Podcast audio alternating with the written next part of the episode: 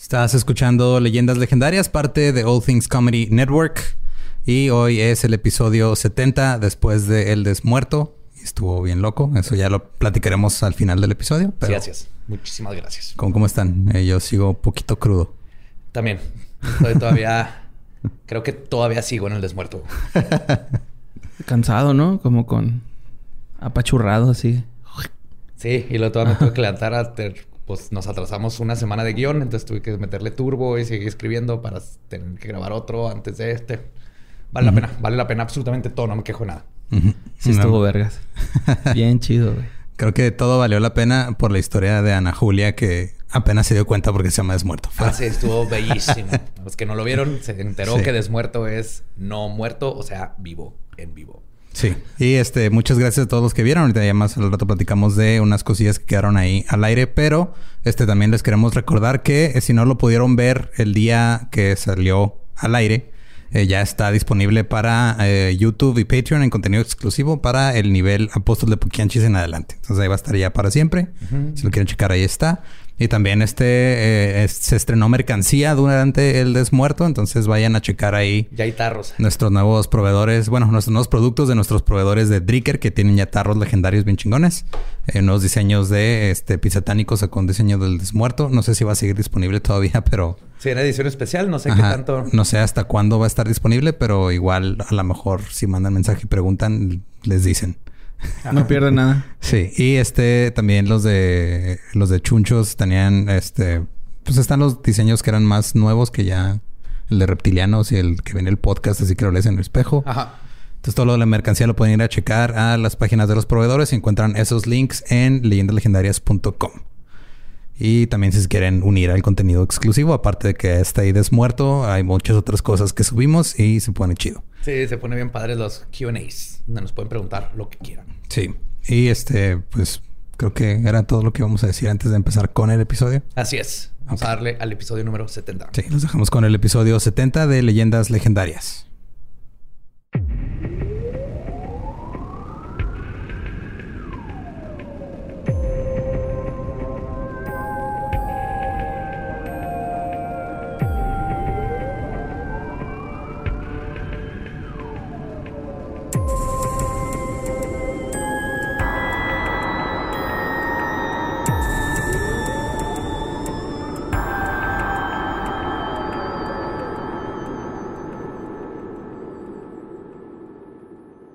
Bienvenidos a Leyendas Legendarias, el podcast en donde cada semana yo, José Antonio Badía, le contaré a Eduardo Espinosa y a Mario Capistrán casos de crimen real, fenómenos paranormales o eventos históricos tan peculiares, notorios y fantásticos que se ganaron el título de Leyendas Legendarias.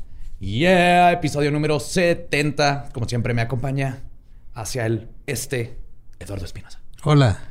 No ha comido. Lolo.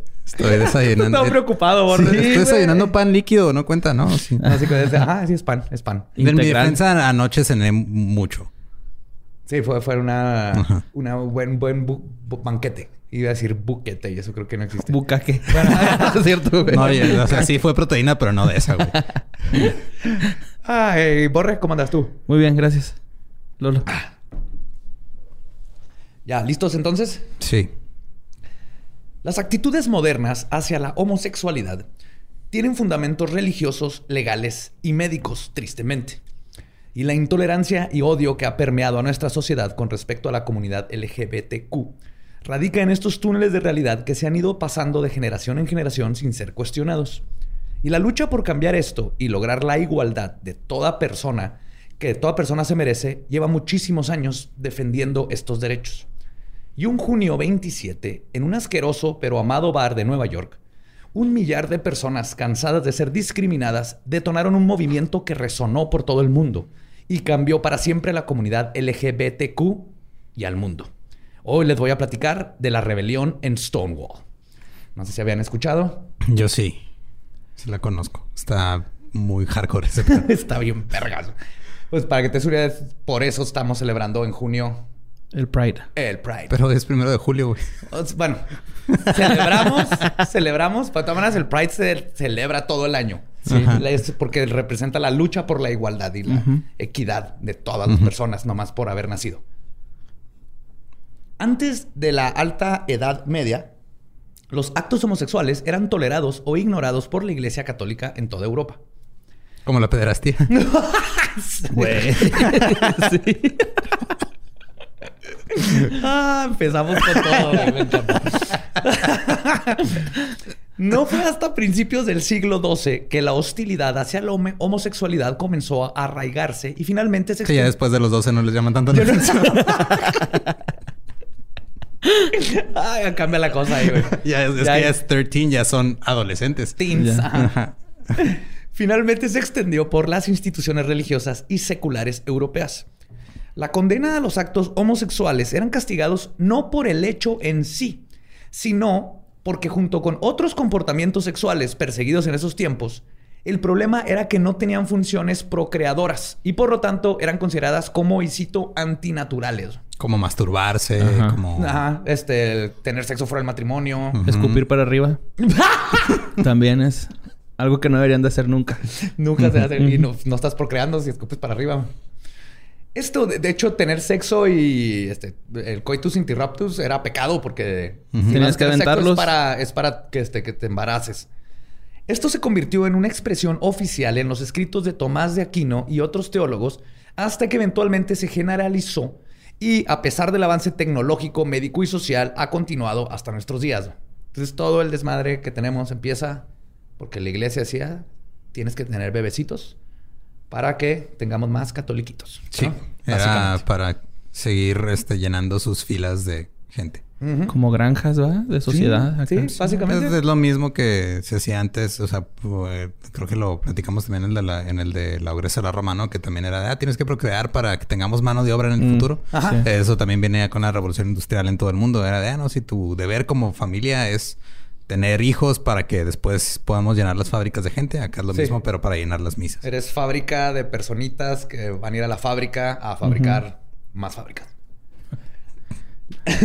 las enseñanzas religiosas pronto se incorporaron a las sanciones legales. Muchas de las primeras colonias americanas, por ejemplo, Espérate, espérate, ¿me estás diciendo que la separación iglesia-estado es una ilusión?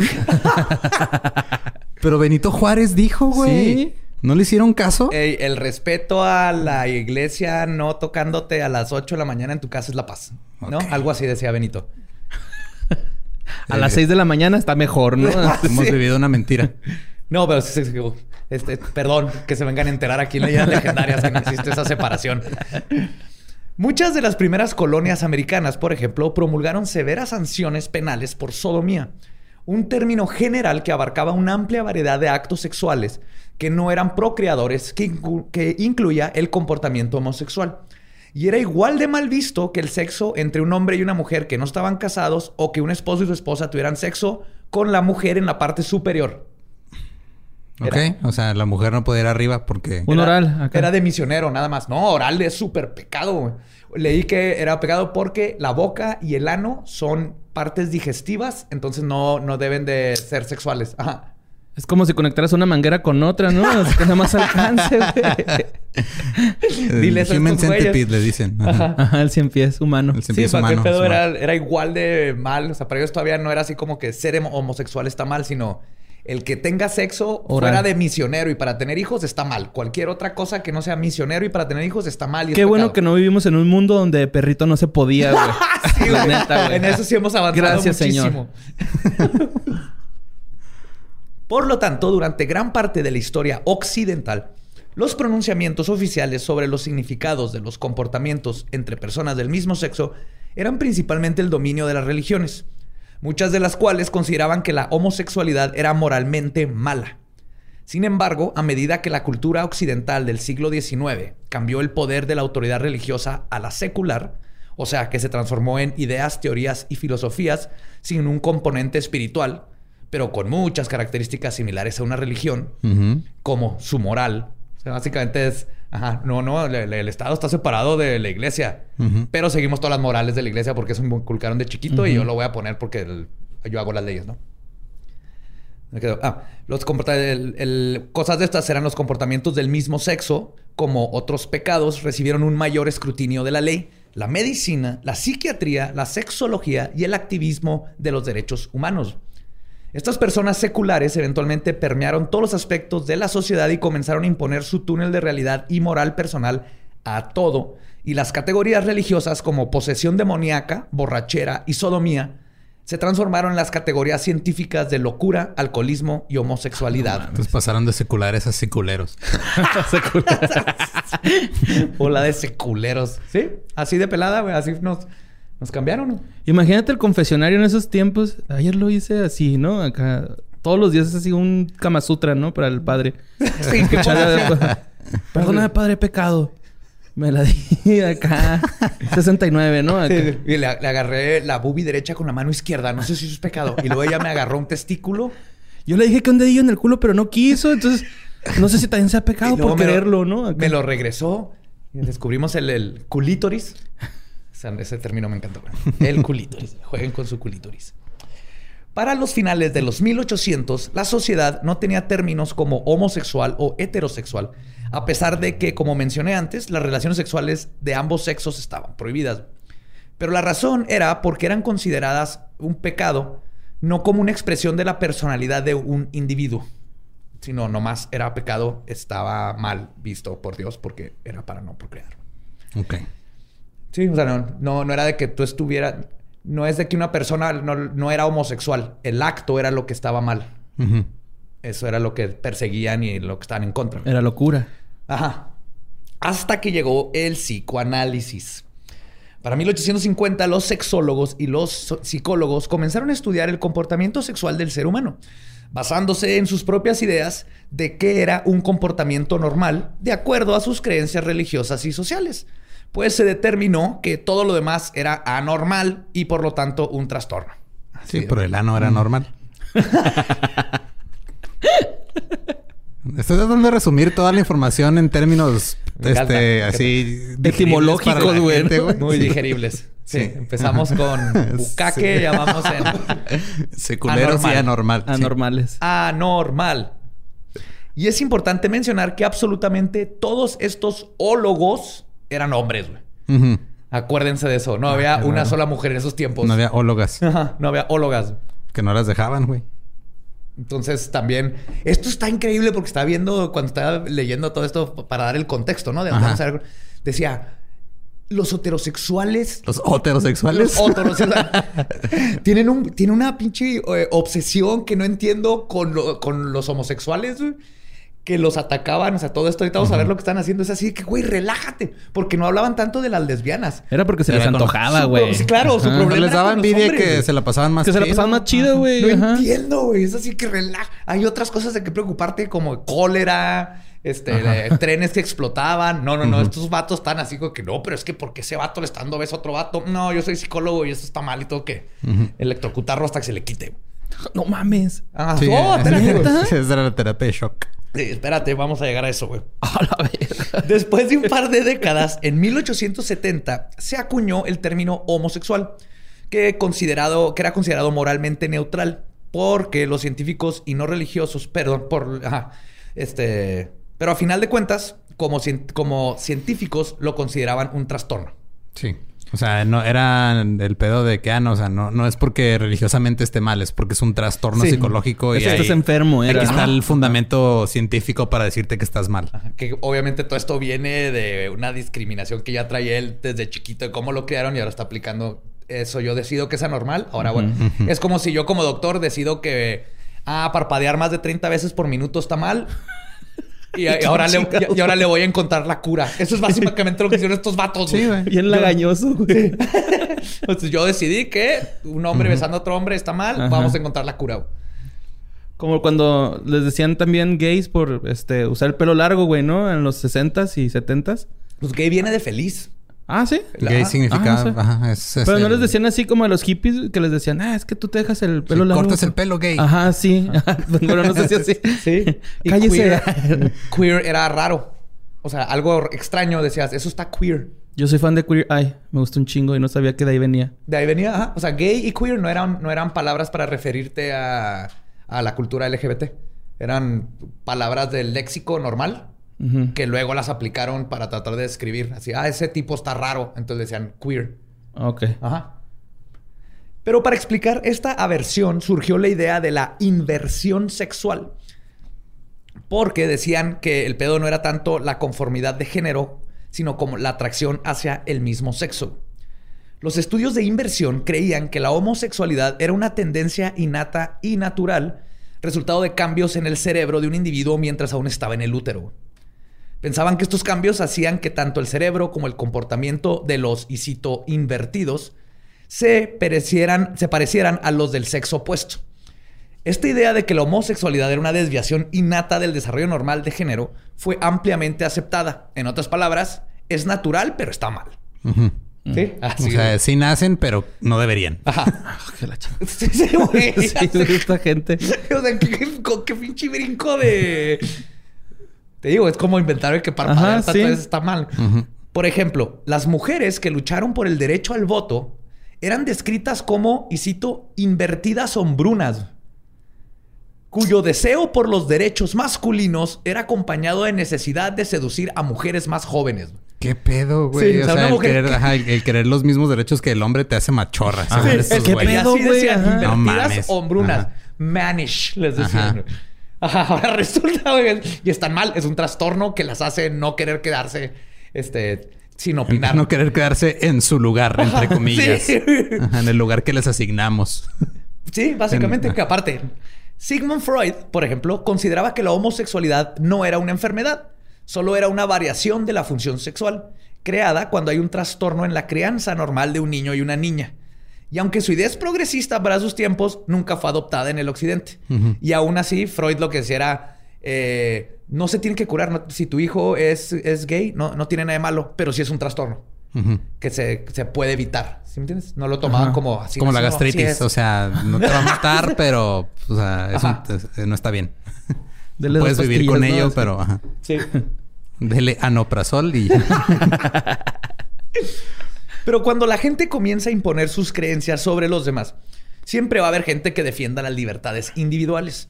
Y en la historia moderna de la defensa de la homosexualidad se considera generalmente que comienza a mediados del siglo XIX, especialmente con el escritor, Karl Heinrich Ulrichs.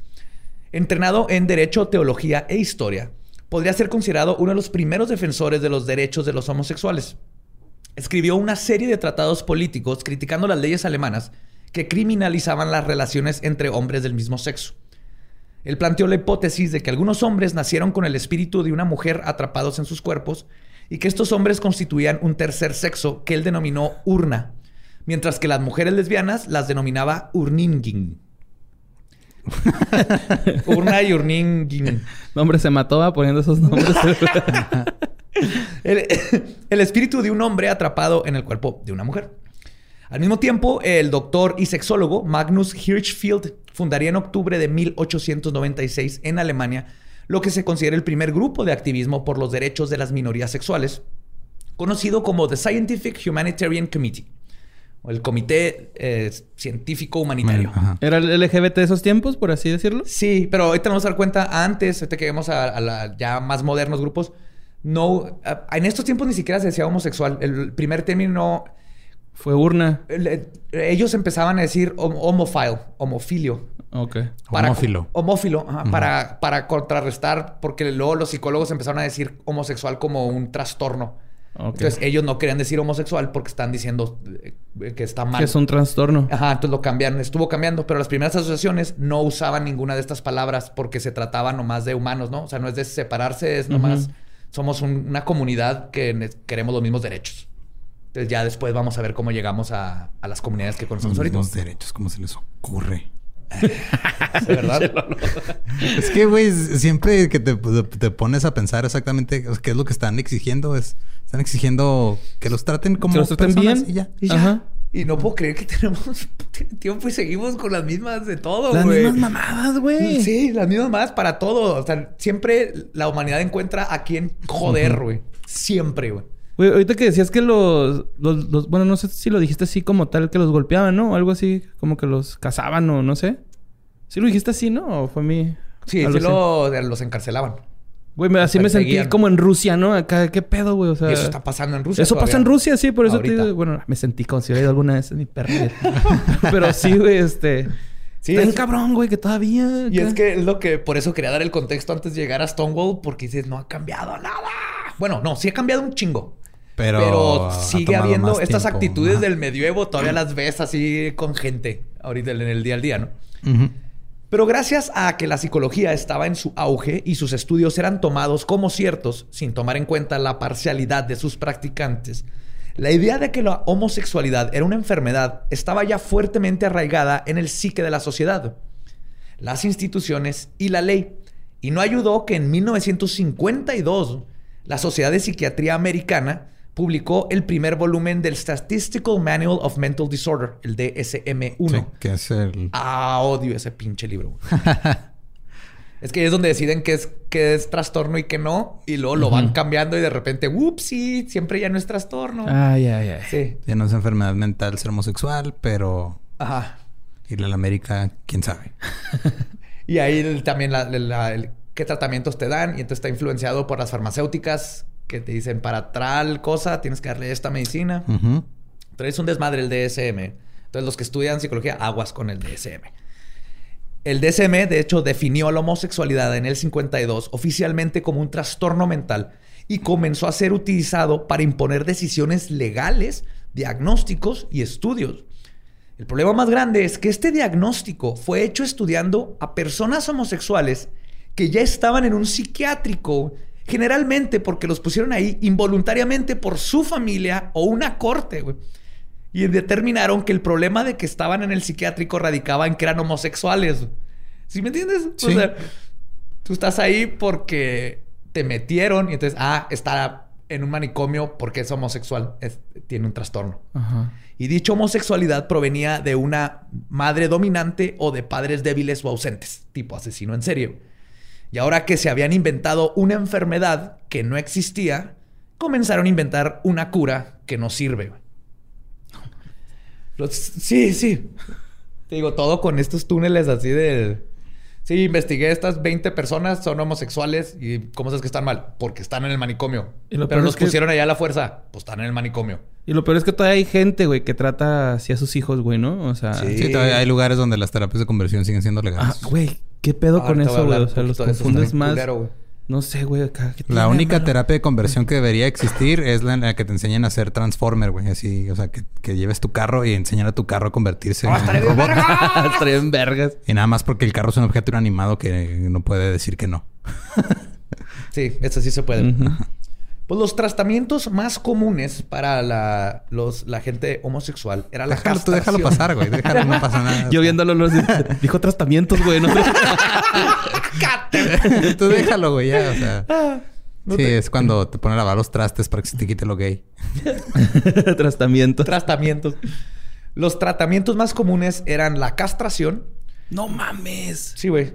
Terapia con estrógenos asesoramiento religioso, güey. Esa era, ah, esa era la más efectiva, Psicológico, güey. Ah, sí, güey. Te, agua bendita en la cara y, y 10 aves marinas. échame más. ya me gustan las boobies, mamá. Sí, sí, pendejo. He visto las chichis de María. yes. Amén. Y me gustaron, mamá. Vámonos. Estoy curado. Morenaza. La verga, güey. o sea, que te imaginas así que... ¿Qué haría alguien religioso en, ese contexto, güey? Así, mira, pues sí, está diciendo que se le curó... O sea, la blasfemia le curó la homosexualidad. entonces no sé cómo sentirme al respecto. Ya, confundan esos religiosos. También estaba la terapia electroconvulsiva y la lobotomía transorbital. Eh, era cuando te metían un picayelo por el ojo. Eh, sí, básicamente en donde un doctor... Un doctor... No, es por abajo. Ahí les va un como egipcios. A veces un cirujano, raramente, rara vez era cirujano, te apuñalaba el lóbulo frontal con un picayelo que metió por tu ojo, por arriba del ojo, ¿haz de cuenta? O sea, abajo el párpado, arriba del ojo y te perforan el hueso que está atrás del ojo. O te cortaban fibras nerviosas directo del cerebro usando un alambre y tratando a tu cerebro como un melón. Es que la transorbital entra por el ojo. Antes de la transorbital te abrían un pedazo de cerebro. Y te extraían un cachito de cerebro, Así como con, un melón que le quitas bolitas, te quitaban pedazos, 10, 12 pedazos, no importa. Sí, de hecho hay por este- ser ajá. homosexual. Nunca sirvió para absolutamente ni madre. Es que en sí la, la lobotomía no nada más era por ser homosexual, era... Sí, la practicaban la para practicaban para todo, güey. O sea, de hecho, también llegaban con las... Si las mujeres llegaba el esposo y decía, es que mi mujer, este... Es muy respondona a lobotomía, vente para acá. Sí, y así güey. le hacían. De hecho, había un doctor que ya después lo trataré en el Dolop de eh, la historia de un güey que era famoso por hacer lobotomías. Y el güey llegaba así. Walter su- Freeman. Simón. Llegaba en su camioncito y luego así se reunía la gente alrededor de él. a veces se una, o sea, dos lobotomías al mismo tiempo, así con un picayelo en cada mano, así, o sea, como si estuviera dando show el güey. El güey no era cirujano, güey. El picayelo lo sacó de su casa, mamón. Sí, ya quiero ver ese tema porque lo leyendo de él. güey. Eso está bien cabrón. Puta madre, güey. Pues de hecho, el psiquiatra Walter Freeman personalmente hizo aproximadamente 5 mil lobotomías de las 50 mil que fueron practicadas en los Estados Unidos. Y de esas 50 mil, el 40% güey, fueron hechas en personas homosexuales. O sea, 40%. Nomás para que te des una idea, la lobotomía le llamaban la extracción del alma. Porque una vez que te hacen la lobotomía, la gente perdía toda. Ajá, se quedan acá lentos, Sí, no, babean hacías- y no, así. no vas al trabajo, no haces nada. Si no te dicen, este, ve al trabajo, ve al baño, no van. La gente se queda. Sí, ya, ya no está, este. Pensando por sí o- mismo. Es horrible, güey. Y quiere decir que cual- casi la mitad fue nomás por ser homosexual, nomás por gustarte una persona de otro No sexo. mames. Les quitaron el alma. güey. Otra de las técnicas era la terapia de aversión o acondicionamiento aversivo con electroshock, que consistía en básicamente enseñar imágenes, algunas de ellas eróticas, y si el paciente mostraba excitación, se le aplicaba una descarga eléctrica comúnmente directo en los, Sí, en los genitales. naranja mecánica, güey. Ajá. igualito a la naranja mecánica, güey. Mames. Igualito. Esta terapia se hizo tan popular que comenzaron a vender kits caseros de, y cito, aparatos de modificación del comportamiento que consistía en un carrusel de diapositivas y una máquina que daba toques. Te creo que la, la mitad de los que se vendieron no, no, eran- no lo usaron para eso, güey. Lo usaron como juguete. Sí, güey, a huevo. Yeah. Me voy a bañar. ¿A dónde vas con ese carrusel?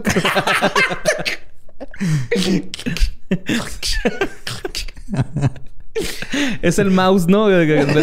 Con la mano izquierda es. Sí, con la mano izquierda y los que entendieron eso, qué chingón. La compañía Farrell, Farrell Instruments, tenía en su manual que su aparato podía, y cito, reforzar la preferencia sexual, descondicionar a pedrastas y descondicionar a mujeres frígidas. Puta O sea, esta cosa, güey, ay, que pongan todo junto, pero para que se una idea de la mentalidad de esos tiempos.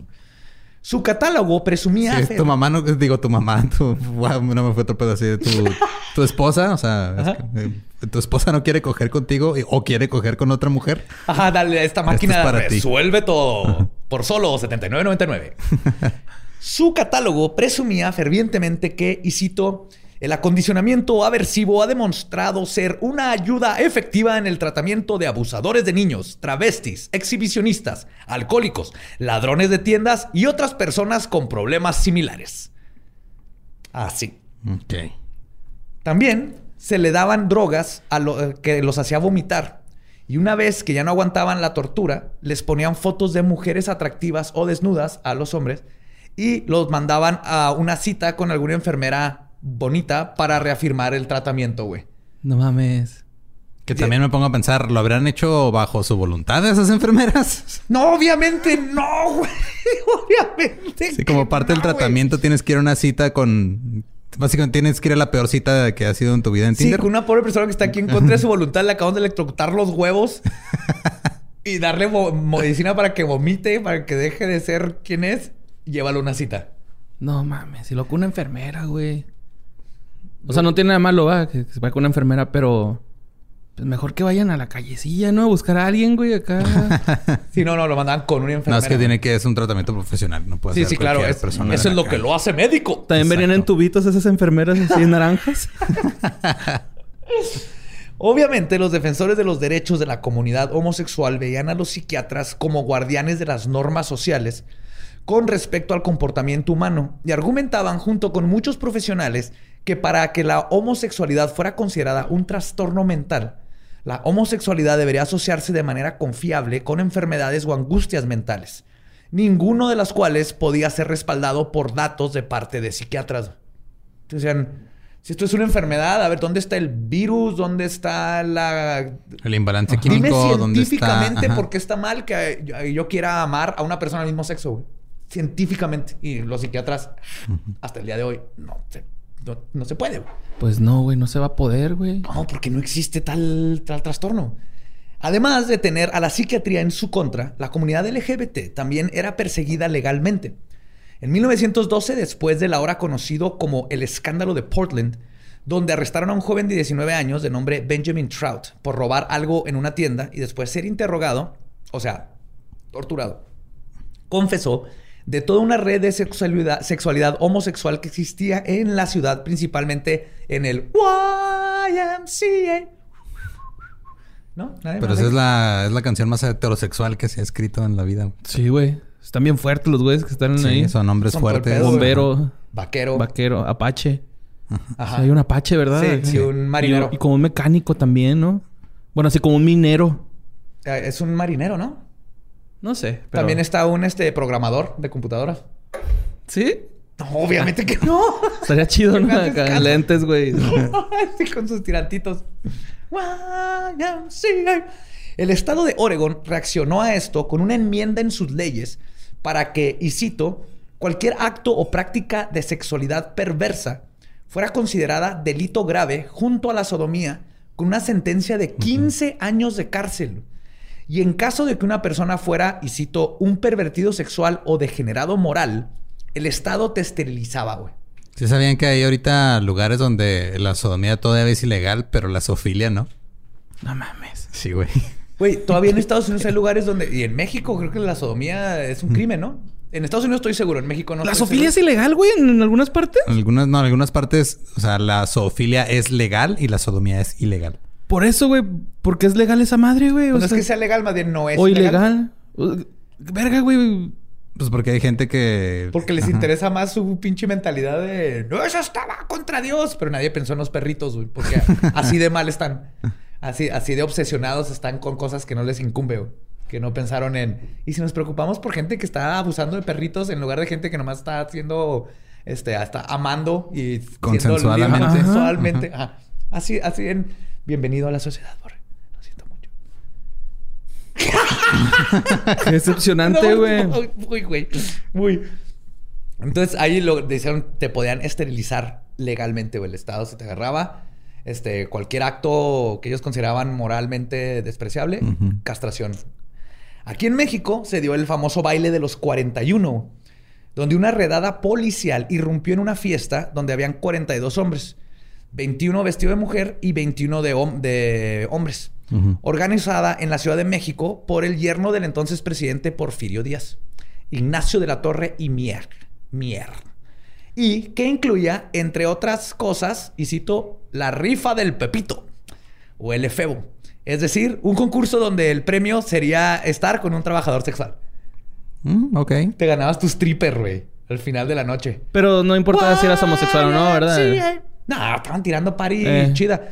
De hecho, le eran 42, porque Ajá. le dicen de 41, porque obviamente cuando llegaron no arrestaron a Ignacio la Torre porque era el yerno. Entonces, nomás 41 terminaron Sí, arrestados. por eso 41. O sea, por eso del chiste de, ay, si vas a cumplir 41. De ahí viene, Vas a volverte gay un año.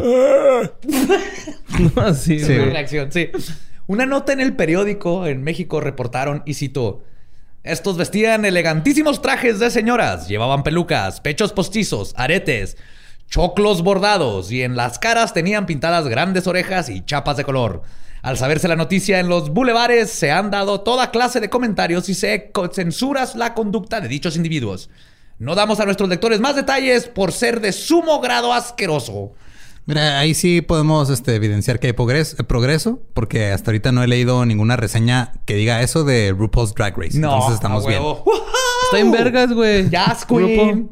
Claro. Jazz Queen está en vergas, güey. Entonces ya, o sea, hay, hay algo de progreso ha habido. No, ha habido mucho progreso, güey, mucho. Que hace poquito le pregunté a mi esposa, güey. habido. Porque no sabía que ellas también trabajan así como nosotros de stand-up en bares y cosas así, güey. Sí, hay todo No sabía, hay, hay un chingo de la cultura drag aquí. Pues ahorita Pepe y Teo traen un proyecto bien vergas, güey, de, de Toma mi dinerita, que es un concurso también de, de- de drag. Está bien vergas. Es que la cultura drag Está bien vergas, güey. antecede el cristianismo, güey. siempre existió el- esto y en, en- en teatro.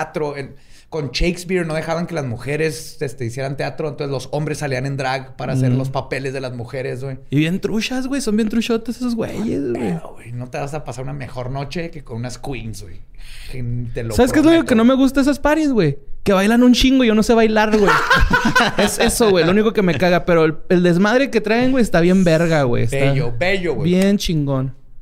Ah, pues el antecedente del baile de los 41 permitió en lo sucesivo que se hicieran redadas continuas, chantaques policíacos, torturas, palizas, envíos a la cárcel y al penal de las Islas Marías, mi amor. Te mandaban a las Islas Marías por ser homosexual. No. Con la simple mención de ataque a la moral y las buenas costumbres. Con anuencia y tolerancia social debido a que los prejuicios de la homofobia estaban permeadas en todos los aspectos de la sociedad mexicana. Sí, es que que es de lo una- que seguimos batallando. Es que también después de una fiesta de esas sí terminas bien permeado, güey. En 1916, el ejército de los Estados Unidos introdujo el Blue Discharge, también conocido como el Blue Ticket. Fue inventado por el ejército para poder dar de baja a los soldados homosexuales.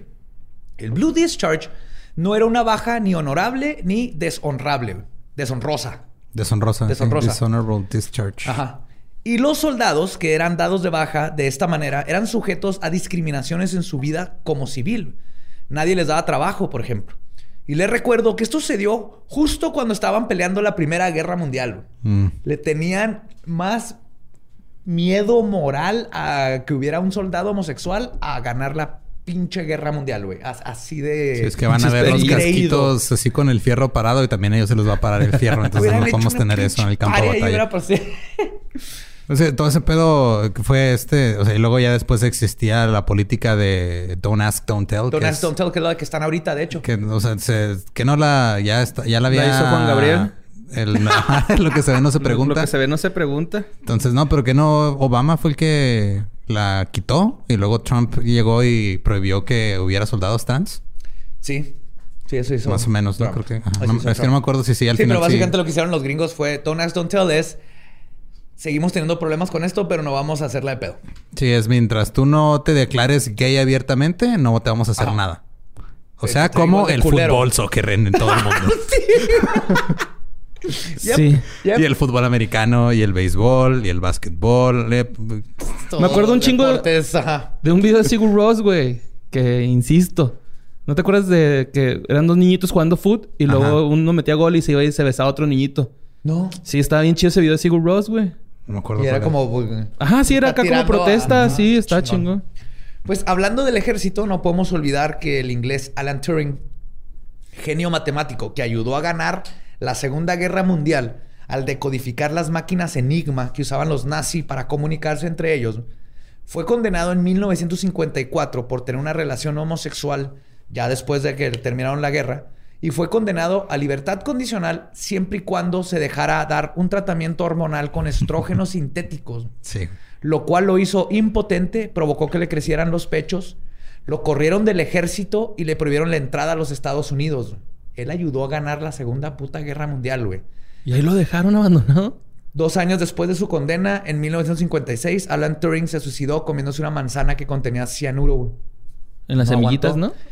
No, le, No, le no, él, inyectó. él inyectó cianuro. Los aut- el, lo- los- el biógrafo Andrew Hodge, los biógrafos, perdón, Andrew Hodges y David Levitt, de hecho, especulan que hizo esto imitando la escena de Blancanieves porque era su película favorita de Disney, Entonces se fue poéticamente. Pero esa es otra historia Chingón, chingón. Lo que le güey. pasó a Turing. Sí, Turing lo, o sea, lo hicieron, se tuvieron que disculpar públicamente Pero años como- después, como acaba 50 de- años después o más. Ups, sorry. Disculpa póstuma porque, ah, perdón, este, lo matamos por gay, aunque hizo un chingo de cosas por nosotros. Hay una película con Sherlock Holmes. Benedict, Benedict Cumberbatch. no me acuerdo cómo se llama, pero está chido. The Enigma En- Code. en- Enigma, Enigma Code. Creo que Código sí. Enigma se llamaba en español. Ah, algo así. Pero Está, está buena la película. está muy buena la historia. eh, tristísima. Sí suena. Y en 1920, güey, la Universidad de Harvard formó una corte secreta que fue descubierta hasta el 2002, güey, cuando Amit Paley, un estudiante de periodismo en la misma universidad, encontró documentos sobre un tribunal secreto dentro de una caja que decía, y no estoy mamando, y cito, Tribunal secreto. corte secreta. No mamen, güey. Sí, a ver, Harvard se jacta de ser una de las escuelas más chingonas y sus alumnos ni siquiera están lo suficientemente preparados para esconder bien sus chingaderas. Así, ah, güey. No mames. De hecho, por eso le llamó la atención, si no ni lo hubiera visto, pero yo, veo una caja que dice corte secreta y yo así. Yo ahí tengo una erección en ese momento. esto va a estar bien cabrón. Aquí hay papeles eróticos para mí, para mi intelecto. La función de este tribunal era investigar la actividad homosexual dentro de su institución. Ocho estudiantes y un miembro de la facultad fueron retirados de la escuela y obligados a abandonar la ciudad de Cambridge. No nomás los corrieron de Harvard. Le dijeron, se me van a la verga. Es el poder que tiene Harvard. Dos de los ocho expulsados fueron castigados no por ser homosexuales o participar en actividades que ellos consideraban homosexuales, sino por el delito de simplemente asociarse demasiado con personas que supuestamente sabían que eran homosexuales. Mm.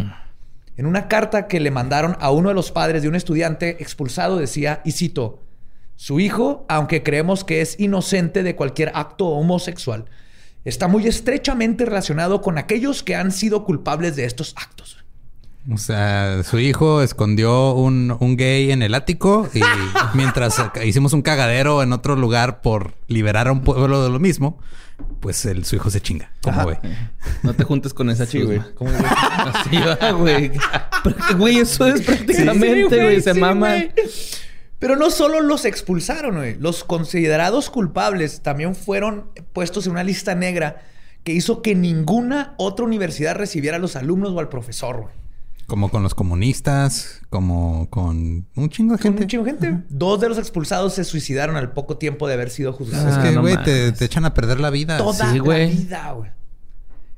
Y obviamente todo esto que le estoy contando es porque se está pasando esto en Estados Unidos, ¿no? Y sigue todavía en estos años.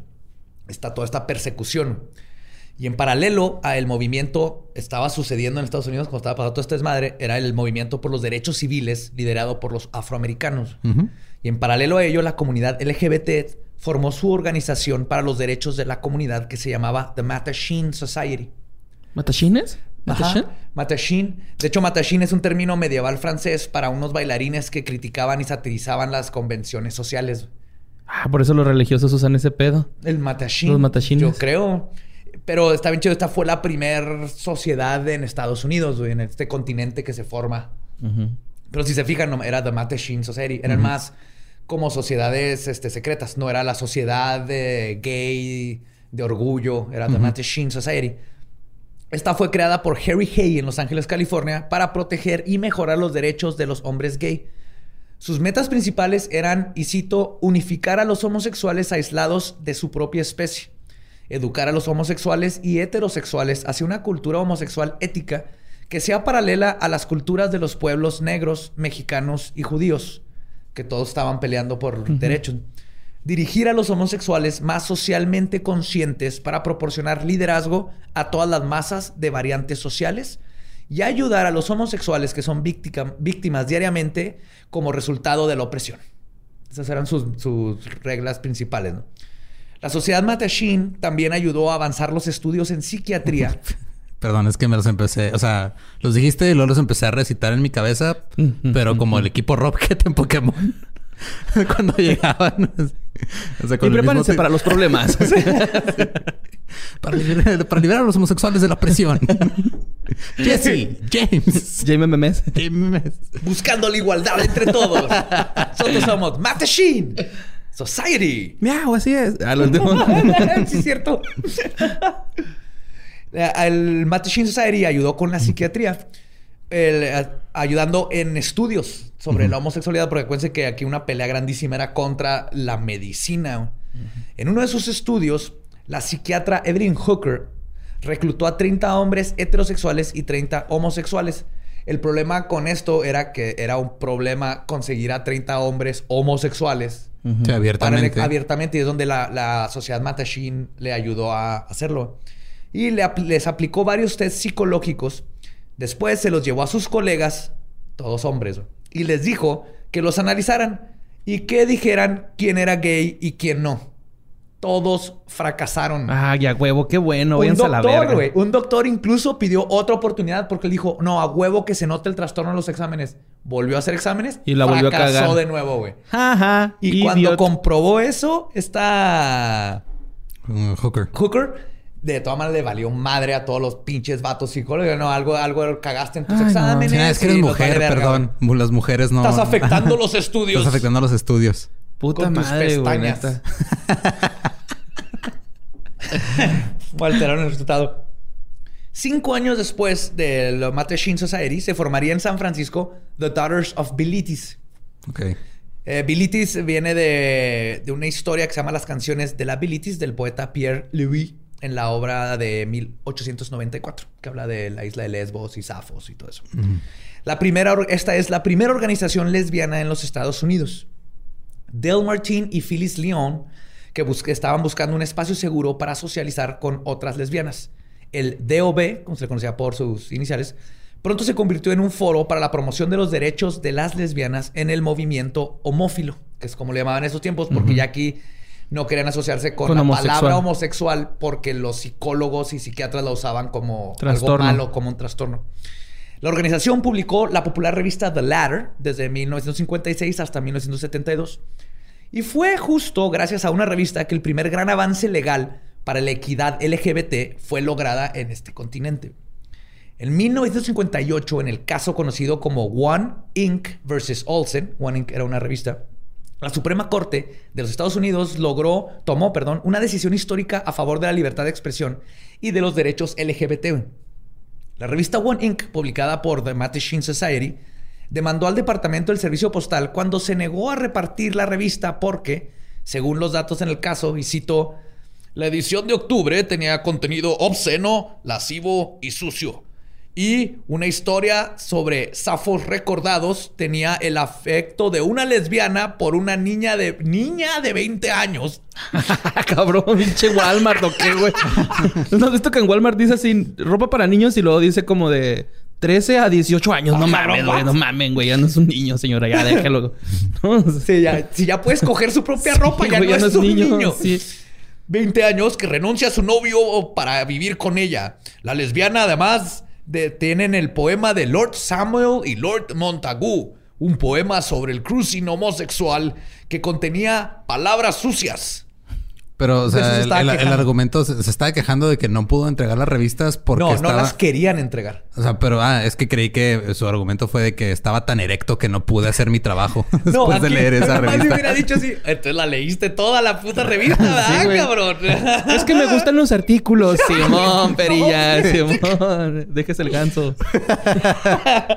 sí, güey. Entonces el correo postal se estaba negando. Pero es que también estamos hablando de cuando usaban la ley de obscenidad para censurar todo, güey. Entonces, la ley de obscenidad fue para... La usaron para chingar al, al movimiento de derechos civiles, a las sufragistas, a, a la comedia. A todo, todo, todo era... eh, es obsceno y, y vamos a arrestarte. Y lo cabrón es que lo obsceno venía literal de la moral de los que estaban La moral leyes. religiosa. Ajá. Los jueces Frankfurter, Douglas, Clark, Harlan y Whitaker fallaron a favor de la revista en lo que se considera uno de los momentos más importantes en la lucha por los derechos LGBT. Al proteger a la revista One, la Corte Suprema facilitó el florecimiento de una cultura gay y lésbica y un sentido de comunidad. En su primera revista publicada después del fallo, One escribió en su editorial, y cito, por primera vez en la historia editorial estadounidense, una decisión vinculante en todos los tribunales ahora se mantiene, afirmando en efecto que de ninguna manera es apropiado describir una historia de amor entre dos homosexuales como una obscenidad constitutiva. Nice. ¡Pum! Primer fucking win. Al fin. Sí. Y antes, sé que no estoy diciendo LGBTTQ más. Ajá. Es nomás para este Ahorrar... ahorrar este, tiempo de la historia. Es con todo respeto, cuando diga LGBT, saben que me refiero a LGBTTQI más. El Mattachine Society continuaba con su pelea por los derechos LGBT, utilizando protestas pacíficas como las del movimiento comenzado por Martin, Martin Luther King. El 21 de abril de 1966, Dick Leitnish, Craig Rodwell y John Timmons, los tres miembros del Mattachine Society, entraron a un bar a una cuadra de Stonewall con un reportero del New York Times para comprobar que existía discriminación. Verán, en ese tiempo el estado de Nueva York tenía una ley que estipulaba que cualquier bar podía ser allanado por la policía por ser, y cito, desordenado. Esta definición incluía que un hombre le comprara una bebida a otro hombre, o que le hablara de forma coqueta, sí, güey. o que bailaran uno enfrente del otro, cualquier cosa que se les ocurriera. Y el plan de los astutos caballeros de la sociedad era tener pruebas para poder demandar en la Corte Suprema al Estado por sus leyes discriminatorias. Así que entraron al bar y pidieron ser servidos. Cuando les dieron sus tragos, uno de ellos anunció, soy homosexual y me voy a tomar mi drink. Lo que hizo que el bartender tapara el vaso y le dijera que no les podía servir porque iba en contra de la ley. Y hay una foto, la vamos a poner donde le están tapando. No mames. Sí, o sea, le sirvió como si nada. Y luego el vato así que, muchas gracias, soy homosexual. Y el chinga le tapó el bartender así que no. Pero no. sí era. Sí, sí, eran Ah, son ok, los ok, del no era- no Mattachine era un Society. cuatro ni nada, sí, no, ajá, no, no. Era nomás porque que- querían que grabaran como nomás por decir que era homosexual, ya no le, le- casi le quitaron el drink, güey. El reportero del New York Times tomó la ahora famosa foto y el periódico publicó la noticia con el título, y cito, tres desviados son excluidos por los bares. O sea, ahí medio le quiso echar la ayuda al New York Times. pero Eh, sí, mira, el New York no- Times este, ha, hecho cosas buenas, pero también ha publicado cada chingada. Cada pendejada, güey. Y en 1967, la Mattachine Society ganó otra pelea en la corte a favor de la igualdad. Sí, pum, con eso se los chingaron. Pero la ciudad de Nueva York, específicamente el alcalde Robert Wagner, quien quería, y cito, darle una mejor imagen a la ciudad porque venía la Feria Mundial, decidió valerle verga y simplemente no darle licencias para vender alcohol a los bares que atendían a gente homosexual y seguir hostigándolos a ellos y a todas las minorías que consideraba un problema, ¿eh? Esto también. Bloqueos burocráticos. Ajá, esto se iba. Ajá. Ah, sí, está esa ley, chido. Ey, los que dan las licencias, compa, no le des licencias si hay homosexuales, este, afroamericanos, mexicanos, cualquier persona que para- nosotros consideremos que son un problema, Ajá, ¿no? sí. Que los que se consideren que, se- que nosotros consideramos indeseables. Sí. Ajá, sí. Y aunque la sociedad Mattachine estaba dando grandes pasos legales para lograr la representación equitativa de la comunidad luego dándolos con tacón, está más cabrón. más verga, güey, más fabuloso. El- legalmente, el movimiento como tal no había agarrado tracción hasta que llegaron las queens. Mm. Como es común, sí, güey. Esto se va a poner ¡Wow! Como es común, no porque algo se haga ley, no porque se hagan nuevos avances en la psicología y la ciencia, la gente cambia su mentalidad secular y religiosa. Y la discriminación del día a día seguía siendo algo que la comunidad LGBT sufría día a día. Pero igual que con todo gran movimiento, esos sentimientos de discriminación se van juntando. Y lo único que se necesita es una chispa para que se haga un movimiento que cambie el mundo. En el caso del movi- movimiento LGBT, la chispa que detonó todo este, hacia la lucha de los derechos sucedió en agosto de 1966, en lo que ahora se conoce como The Compton Cafeteria Riots. El motín en la cafetería Compton. La cafetería Compton está situada en la colonia Tenderloin en San Francisco. Abría 24 horas y era el lugar favorito de mujeres trans y drag queens. La gerencia del Compton no quería que la cafetería fuera un lugar de reunión para drag queens, mujeres transgénero y personas gay. Los trabajadores a menudo llamaban a la policía para que hostigaran y cuando fuese posible arrestaran a las mujeres trans por el crimen de, y esto es real, y cito, suplantación femenina. O sea, fingir ser mujer es el Sí, ¿Qué pedo con sus crímenes, Se güey? No inventaron mames. crímenes para joder a la comunidad, güey. O sea. Era un crimen la suplantación. Tenían cosas así que no mames, güey. En una de estas redadas policíacas, una queen cansada de los hostigamientos le aventó su café caliente en la cara al policía, güey. A huevo. Lo que hizo que la quisieran arrestar. Lo que a su vez detonó una batalla campal entre mujeres trans y policías en el café, güey. Susan Stryker, la historiadora que dirigió el documental Screaming Queens, describe la escena. Y cito: La gente volteó las mesas y arrajó cubiertos. Los azucareros chocaron contra las ventanas y puertas del restaurante. Las drag queens usaron sus pesados bolsos contra los oficiales. Afuera de la calle, decenas de personas se defendieron cuando la policía los obligó a subir a carros. La multitud destrozó un coche de policía y prendió fuego a un puesto de periódicos. Y uno imaginaría que un disturbio involucrando a unas fabulosas queens y mujeres trans partiéndole la madre a la chota, güey, estaría en primera plana. pero ninguna publicación en San Francisco quiso tocar el tema simplemente porque tendrían que usar la palabra mujer trans o transvesti. O sea, ¿nunca salió a la luz? No, o sea, la gente que supo, pero Sí, la no gente que estaba- Y aparte les partieron la madre. Ahí sí no les conviene, ¿verdad, güey? Así Sí, es. Hijos de la chingada. Felicia Flames Eso no es de caballeros, güey. Si pierdes un tiro, lo lo aceptas, güey. aceptas, ni pedo, dices, Es- pelearon bien es- vergas. Sí, güey. Sorry, güey.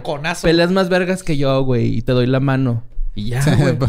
Mira, la policía estadounidense no es conocida por, Por ser caballero. por ser caballerosa. Sí, no, jamás, Sí, cierto. Ninguna. Sí, no, no, es como que haya, no, no es como que hayan dicho, ah, mira, hay protestas pacíficas, hay que respetarlos. Eh. Y mientras los gringos hablaban de San Francisco en los 60 como el verano del amor. Felicia Flames, que estuvo en el motín de Compton, cuenta que, y cito, estábamos cansadas de ser arrestadas por nada, que nos detuvieran por ser quien queríamos ser. Encarceladas por obstruir la acera, encarceladas por vestirte como una mujer, porque en aquellos días era ilegal. Cualquier cosa que pudieran pensar para hacer su cuota o simplemente para hacer nuestras vidas un infierno, Mm. lo hacían. güey. Ay, hay, hay un libro bien vergas que se llama Salón de Belleza, güey. De. Mario Belletín, me parece que se llama. Ajá. Y está bien chido, güey. Habla así también de... Como de las primeras drags de México, güey. Pero ficticias, Simón. Y hay una analogía de las peceras. Conforme van avanzando en, la historia, la pecera va cambiando de pez. Así, ah, hoy somos este... Pez dorado. Ah, ahora somos este beta. Y al último son ajolotes, güey. Está bien, chi- está bien chido ese ¡Qué libro. bonito! Recomendadísimo. Pues las personas LGBT eran expulsadas de los hoteles, eran apuñaladas, les cortaban los senos, las mutilaban por sus genitales. Esto es lo que dijo Felicity. Y aunque este motín no resonó en los medios tradicionales, sí sembró la semilla en la mente de toda la comunidad LGBT y pavimentó el camino para lo que se convertiría en lo que se considera el catalizador del movimiento de la liberación gay y que se detonó en Greenwich Village, Greenwich, Greenwich. Greenwich, pero se Greenwich escribe Village. Greenwich, es bruja verde. güey. Es Greenwich, Ajá, pero se escribe Greenwich. pero no tiene T. W. Greenwich. Greenwich, no es Ah, yo ni lo sé pronunciar. Es como de, Greenwich. ajá, no, no es witch, es como, o sea, de bruja, es como de sandwich. Greenwich. Greenwich, Greenwich, Greenwich. Greenwich, pero le dicen Greenwich. Greenwich. The Village. Village. Le dicen The. Village. Pero People. esto sucedería. Disculpen por esa pelea de de pronunciación. Etimologías. Eh, esto detonaría en, Green- en Gre- Greenwich Village, en Nueva York, tres años después. El barrio de Greenwich Village era el corazón de los movimientos contraestatarios. Siempre estaba lleno de artistas, poetas y beatniks. Entre ellos estaban los famosos escritores William Burroughs y Allen Ginsberg, quienes escribían sobre la homosexualidad abiertamente. En este barrio estaba el bar Stonewall Inn, que es descrito como un lugar asqueroso con, y cito, bebidas diluidas y adulteradas, donde lavaban los vasos en la tina, los baños estaban tapados, no tenían agua, y además eh, recuerdan que la ciudad de Nueva York no estaba dando permisos a bares que servían a personas gays. Pues hay alguien que le vale verga los permisos y se llama la mafia italiana, y el Stonewall era manejado por una de las familias mafiosas más famosas de la historia, la familia Genovese. Y nice. Ajá. No, Genovese. Sí, güey. O sea, que la, eh, que la mafia esté de tu lado antes Sí. que la autoridad. Sí, güey. Ahí te... la- Esto de la policía tiene que ser así. ¿Somos los malos? Sí. Sí. O sea, los Genovese tienen un bar que esté gay así abiertamente, no hay pedo, no discriminamos. Obviamente tiene que ver la lana, pero al mismo tiempo hay gente que es tan culera que ni eso le importa. Lo- la mafia estaba en un mejor lugar históricamente que la policía, mamón. Y, y hasta entendían más, güey. No eran más humanos, güey. La Claro. mafia, güey. Acá como que... Ah, sí, claro, cuando te mataban. No, no, pues es que, es que si la cagas, güey, o sea, pues ahí no hay de que, ay, no, si te la perdono, no, te, No, la- no. si te pasas de verga, güey, ¿no? O sea, Sí. estaba chida, güey, acá. Yo veo las, bueno, yo veo las movies, no, no sé cómo Sí, güey, las Yo películas. toda la se Alejandra alejan de Alejandra la por las realidad. movies, ajá. Sí, en las películas ajá. se ve bien chido, güey. Que, que no te pases de verga y te irá bien. Y les iba bien, ¿no? Les iba bien. Se pasaban de verga y les iba mal. ¿Qué pasa de verga? Hacemos parmesano. A tu cara. Tuta tu cara, parmesano. ¡Pepperoni! Oh, dámela. no, espérate. bueno, estamos hablando de derechos, güey. Sí, sí, sí. Si la quieres, te la doy, güey. No hay pedo, Joe, Simón. La mafia tenía un acuerdo con la policía. O sea, les daban mordidas para que no lo cerraran. De vez en cuando la policía hacía redadas que estas en- que estaban ensayadas, básicamente. Donde tocaban la puerta, se abría la puertita, esa clásica de, de película. Contraseña. Sí. Ajá, para verificar y le decía a la policía, eh, somos la policía, los dejaban entrar, les daban una lana y listo, güey. A veces lo que hacían es que los ponían contra la pared a los que estaban ahí, les pedían identificación y se iban. No, no, era hacerla de pedo para que les dieran su Sí, lana. Como fiesta rave de Juárez en el 2005. Pero algo cambió la madrugada del 28 de junio de 1969. Y hay discrepancias entre los historiadores sobre qué fue lo que hizo que la policía no respetara el acuerdo ese día. Pero la que más tiene sentido era que la familia Genovese estaba haciendo dinero extorsionando a empresarios y personas de renombre que frecuentaban el bar.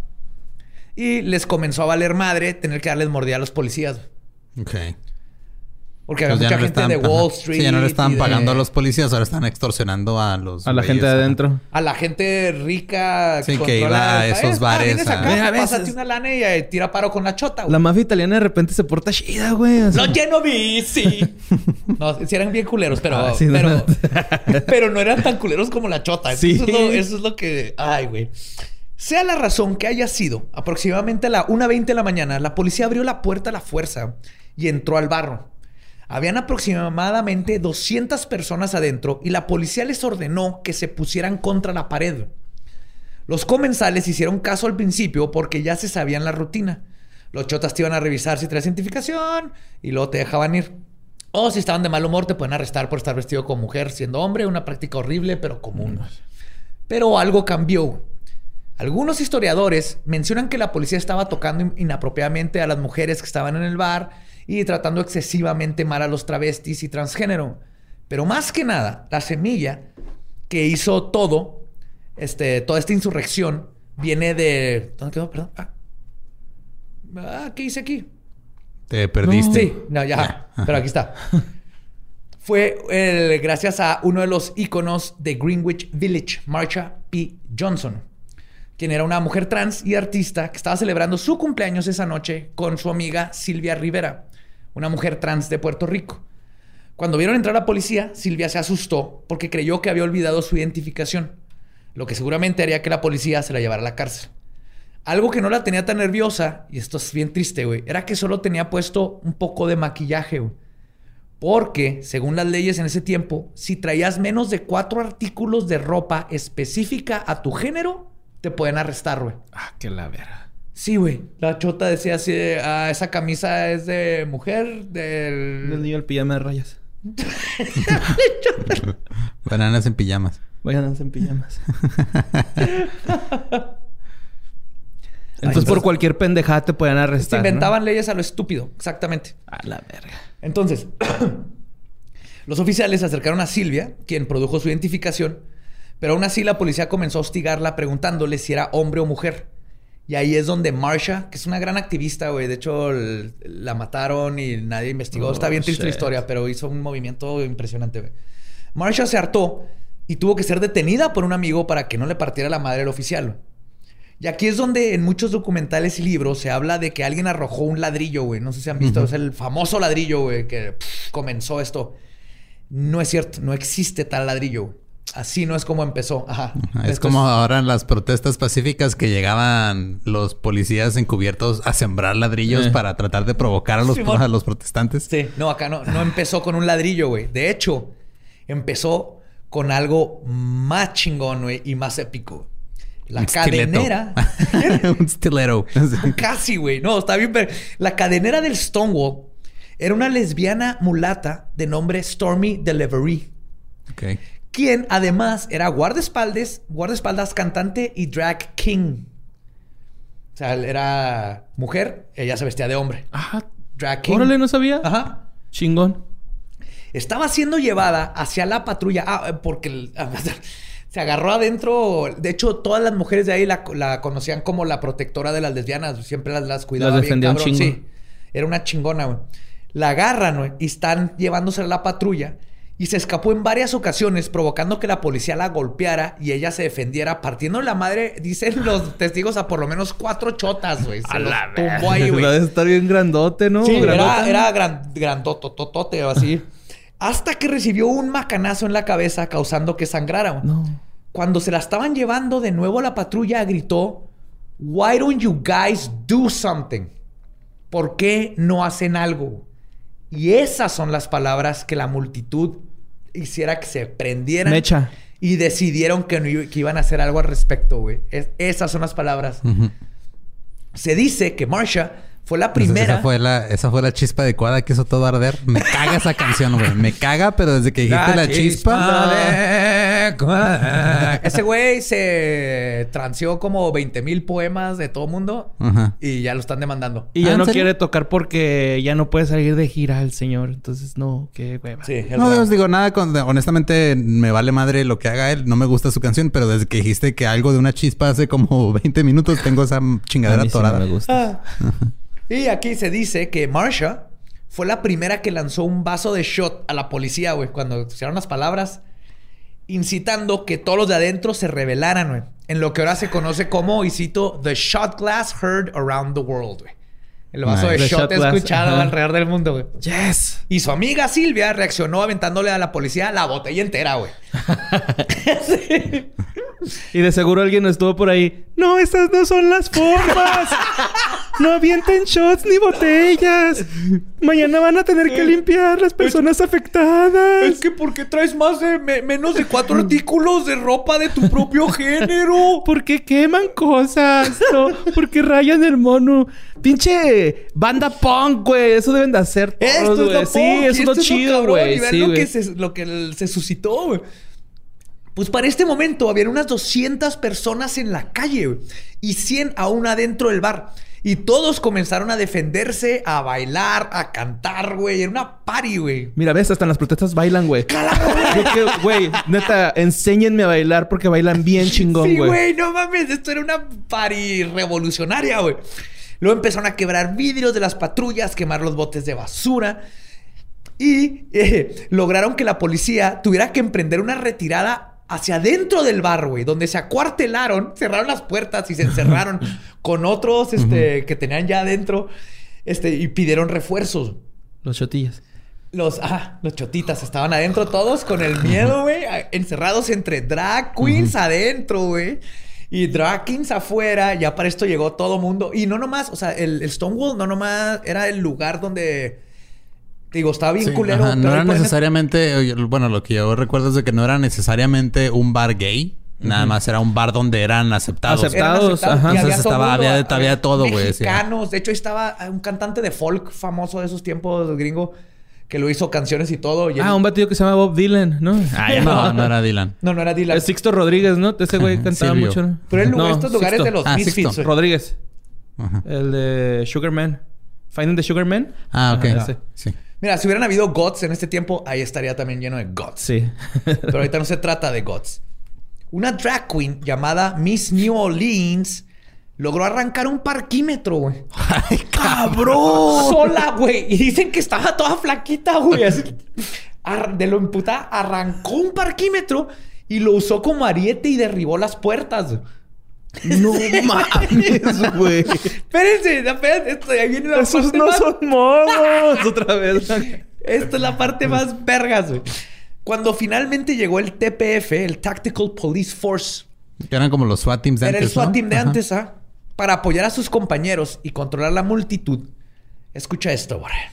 Fueron recibidos por una línea de travestis que se formaron enfrente del Stonewall.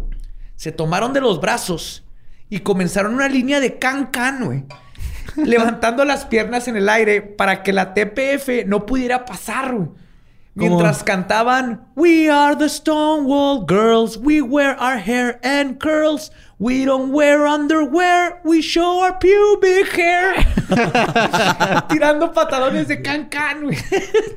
Como cuando Lisa y Bart se están peleando, ¿verdad? Voy a hacer este movimiento, pero si te pegas, va a ser tu culpa. Ah, se cuenta y fue así de que, ¿qué van a hacer, culeros?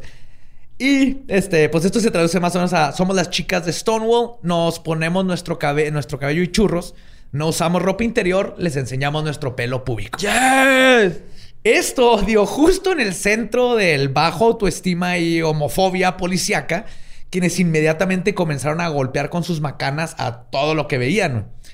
El acto de rebelión duró aproximadamente tres horas y se calcula que se llegaron a reunir más de mil personas. Al día siguiente regresaron temprano, ahora a pintar en las paredes frases de orgullo gay, y los policías volvieron a salir a detenerlos. Sí, fueron como cuatro o cinco días en total, ¿no? De... Tres. ¿Tres? ¿De batalla? Ajá. Sí, o sea, de que se iban, luego regresaban Es y... fueron como cuatro, pero el, creo el tercer día llovió. Ajá. Entonces estuvo muy poquita gente fue. Sí, fueron a pitar y otra vez fueron a querer partirles la madre. güey. Sí, no mames, se les iba a esponjar el cabello y ellas siempre se ven fabulosas, güey. Sí, güey. Sí. Tienes que saber cuándo. Sí. Los policías volvieron a salir a detenerlos, detonando to- otra trifulca que duró unas cuatro horas. Para el tercer día, el periódico The Village publicó un artículo condenando a la comunidad LGBT, llamándolos depravados y un peligro. Además de que dijeron que los disturbios habían sido porque unas drag queens estaban melancólicas por la muerte de la actriz Judy Garland What the fuck? unos días antes de los Digo, hechos de o Stonewall. sea, Judy Garland eh, fue desde los primeros iconos gay, Ah, pero claro, se pero- maman con que esa sea, el hay que otro- esa sea la razón, güey. Hay otro mito en Stonewall dentro de, de la historia de que era por Judy Garland. No tuvo nada que ver. Fue una forma... Solo querían demeritar la verdadera la ra- razón por la que la comunidad LGBT estaba peleando, ¿no? El periódico encontró como, ah, mira, una bola de locas Sí, que estaban tristes porque se les murió su... Por chingar acá. Sí, en lugar de decir un pinche problema sistémico de discriminación. No, no, no. Es por la muerte de Judy Garland. Esos problemas sistémicos. Hay, hay como tres, ¿no? Más o menos. Como, hay como tres, yo creo, güey. Cuatro cuadras. Cuatro, seis. Puede ser. Así que sus oficinas del periódico fueron visitadas por cientos de miembros de esta comunidad, quienes los amenazaron de quemarles los edificios si no se retractaban por sus comentarios altamente homofóbicos. Se retractaron. Estos eventos sucedieron de lunes a miércoles. Perdón. A partir de ese jueves, la comunidad LGBTQ en Greenwich, Greenwich, no volvería al closet nunca jamás. Sí, güey. Así fue, güey. ¡Ah! Con can-can, shots, putazos y mucho cantar Güey, y lo bailar del y parquímetro. party, güey. La única razón por la que la única razón por la que vuelven al closet es para mejorar sus outfits. Sí, güey. Nada más, güey. Esa es la única que deben de New volver. Orleans. Imagínate eso, güey. Miss New Orleans. ¡Go! Tumba la puerta y los chotan. I make my choice. Sí. Esto abrió las puertas a las primeras asociaciones LGBTQ con la palabra gay en su nombre, güey. Comenzando con la más importante, The Gay Liberation Front, Ah, sí. Frente de Liberación Frente de gay, y el Gay Activist Association o la este, Asociación Gay Activista.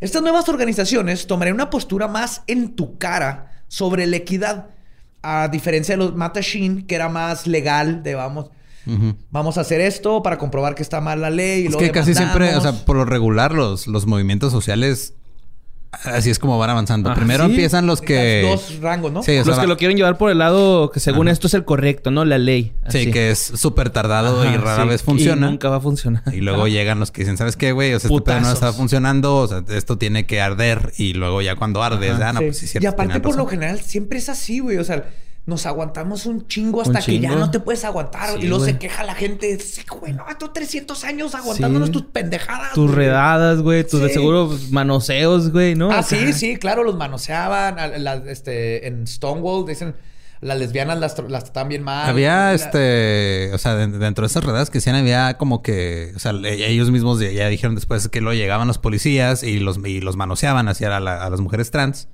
y las tocaban inapropiadamente. Les decían, es que de seguro te gusta, ¿verdad? Pinche joto, cosas, cosas de ese No tipo les decían en las.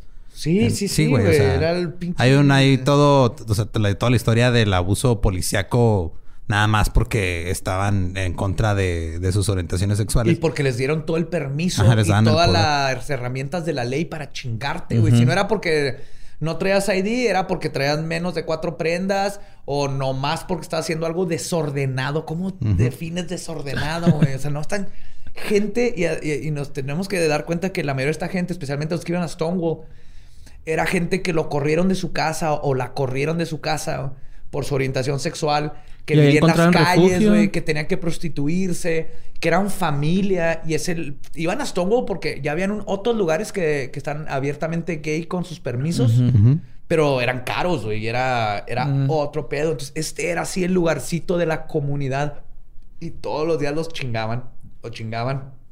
Obviamente que iba a llegar un punto en donde dijeran, ya estuvo, güey. Fuck you. Sí, ya, la verga, güey.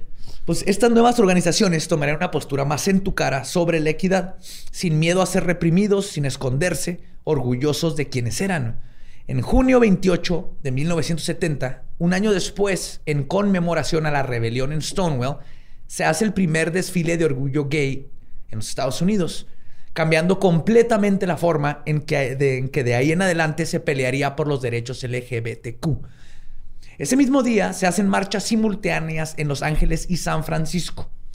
Y es así como en los Estados Unidos, y por primera vez en la historia de ese país, se conforma el primer movimiento nacional por los derechos de la comunidad gay.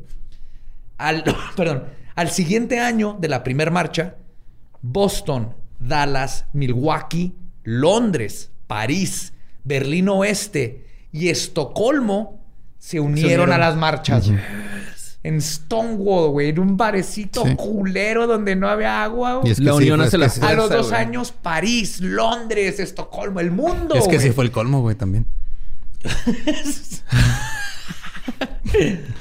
Tengo comer antes de grabar, güey. Sí. Me pongo más pendejo a mí sí me gustan esos chistes. pongo más pendejo cuando no he comido bien. Ya me di cuenta que ese es el problema. Y pues el 26 de julio de 1978, en el aniversario de la Revolución Cubana, en la Ciudad de México se celebra su propia marcha de orgullo homosexual. Nuestra propia marcha, ¿cuál? Su. Yo también estoy en México. Aunque las autoridades les prohibieron pasar por la Avenida Reforma y los obligaron a hacerlo en la calle lateral del Río Lerma, güey. Sí, güey, no, no, se vaya a ver mal. Sí, sí. Ay, no, que ahora que. ¿Cómo le explico a, a mi hijo? Pero después de una gran batalla por fortalecer la identidad de los grupos LGBTQ y gracias a grupos como el Movimiento de Liberación Homosexual, formado en 1971, el Frente Homosexual de Acción Revolucionaria, fundado en el 78, y los grupos Horus, Amor con A-M-H-O-R, Bouquet, Grupo Nueva Batalla y Guerrilla Gay. Ese nombre está bien. Está bien verga, güey. Nombre de banda. Sí, güey. Guerrilla Gay. Oh, güey. Nombre de banda que... Este... Banda de covers de Rage Against the Machine, Drag. ¡Oh, güey! Sí. ¡Oh, snap! Gorilla este, pues gracias a ellos, en 1980, la Marcha del Orgullo Homosexual orgullosamente se celebró en la Avenida Reforma, güey marcando un punto de partida importantísimo para la búsqueda de la equidad en la comunidad LGBTTIQ en México. Y para los que todavía no saben qué significa, es lesbiana, gay, bisexual, transgénero, transexual, travesti, intersexual, queer. Y el más es porque la sexualidad humana no tiene límites. Es diversa. Exacto. Entonces, esa es la historia de Stonewall y antes de... los de... Bueno, ya después lo... Porque este tema yo, yo, yo voy a tratar eventualmente en el Dolop el lado de la policía. Porque si es un cagadero con la policía en Nueva York. pues le partieron la madre sí. O sea, salieron... la, policía hace... La, policía hizo sus protestas después de esto. No, güey. Aparte creo que a los chotas... Si te ganan... Le ganas un tiro a un chota, güey. En servicio... Te vuelves chota. Es como Santa Claus. es como... no, en la comandancia les ponen sus cagadón, güey. Así de, güey, tú estás entrenado, güey, para que te defiendas y la verga. Uy, qué verga que esto fuera verdad. Sí, güey, como la película de Santa Claus, güey. Sí, güey. Miren, culeras. Me van a dejar de tocar a mis chicas y chicos. Y nomás, este, aprovechando el tema y todo esto y sabiendo que se han hecho muchísimos avances ahorita el, tener el programa, se le puede hablar de RuPaul, de Queer Eye. Se avanzó mucho, pero todavía falta. Falta. Especialmente en México. Este, vemos todavía mucha discriminación, y falta muchísimo. Entonces, nada más les quiero dejar aquí rápido lugares donde si tú tienes algún problema, te sientes discriminado, te sientes solo, eh, tu familia no te apoya.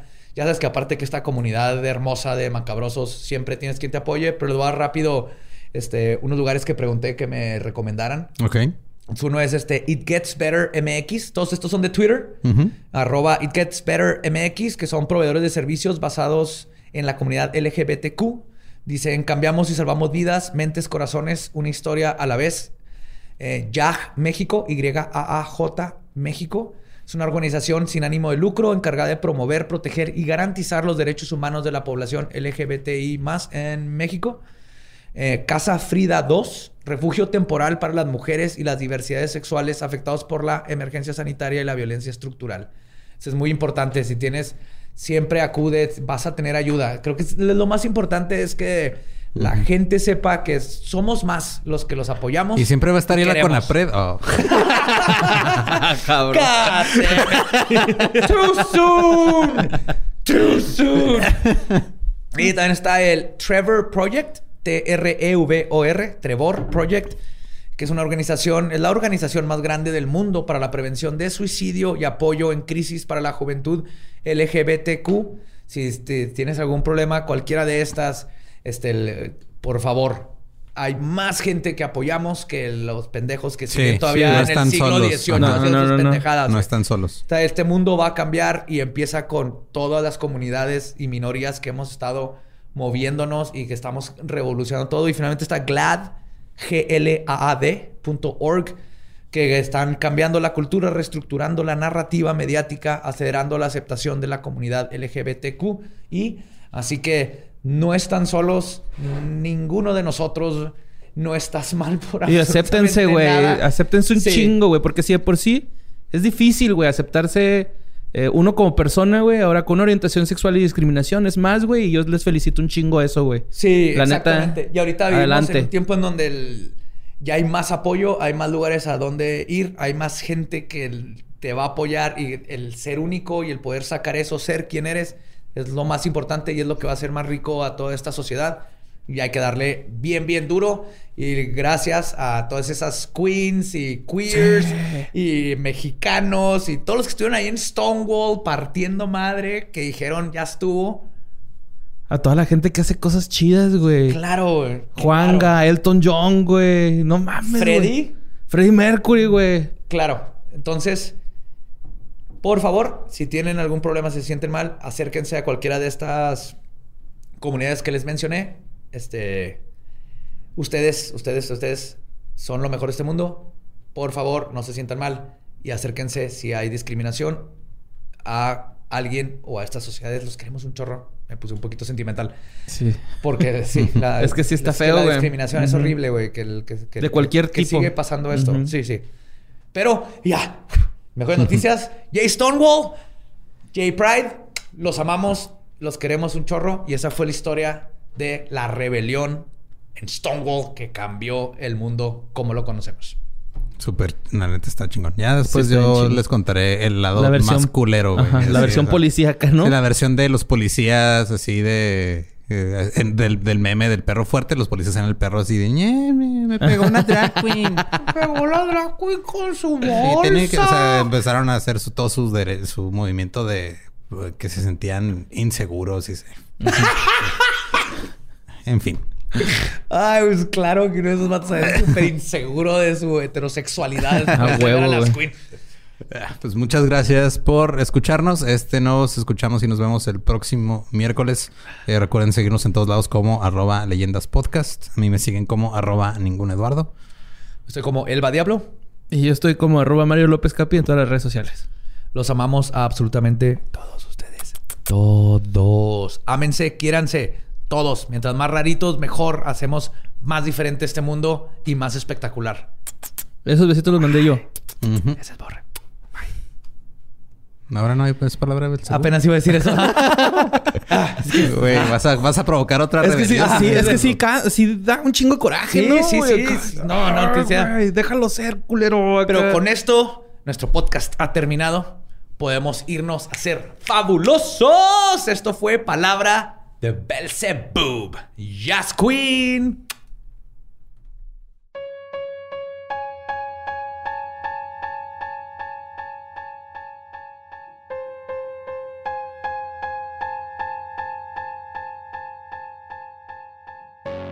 Ese fue el episodio de la rebelión en Stonewall. espero que todos hayan aprendido la importancia de este movimiento, cómo empezó en un barecito con unas 100 personas que se convirtieron en mil y gracias a eso hemos llegado a el lugar donde estamos ahorita con los derechos de equidad, la comunidad LGBT. Falta, falta camino por recorrer, pero falta, pero, ya hemos visto unos avances. Hay apoyo. Hay muchísimo apoyo y eso es lo más importante. Perdón.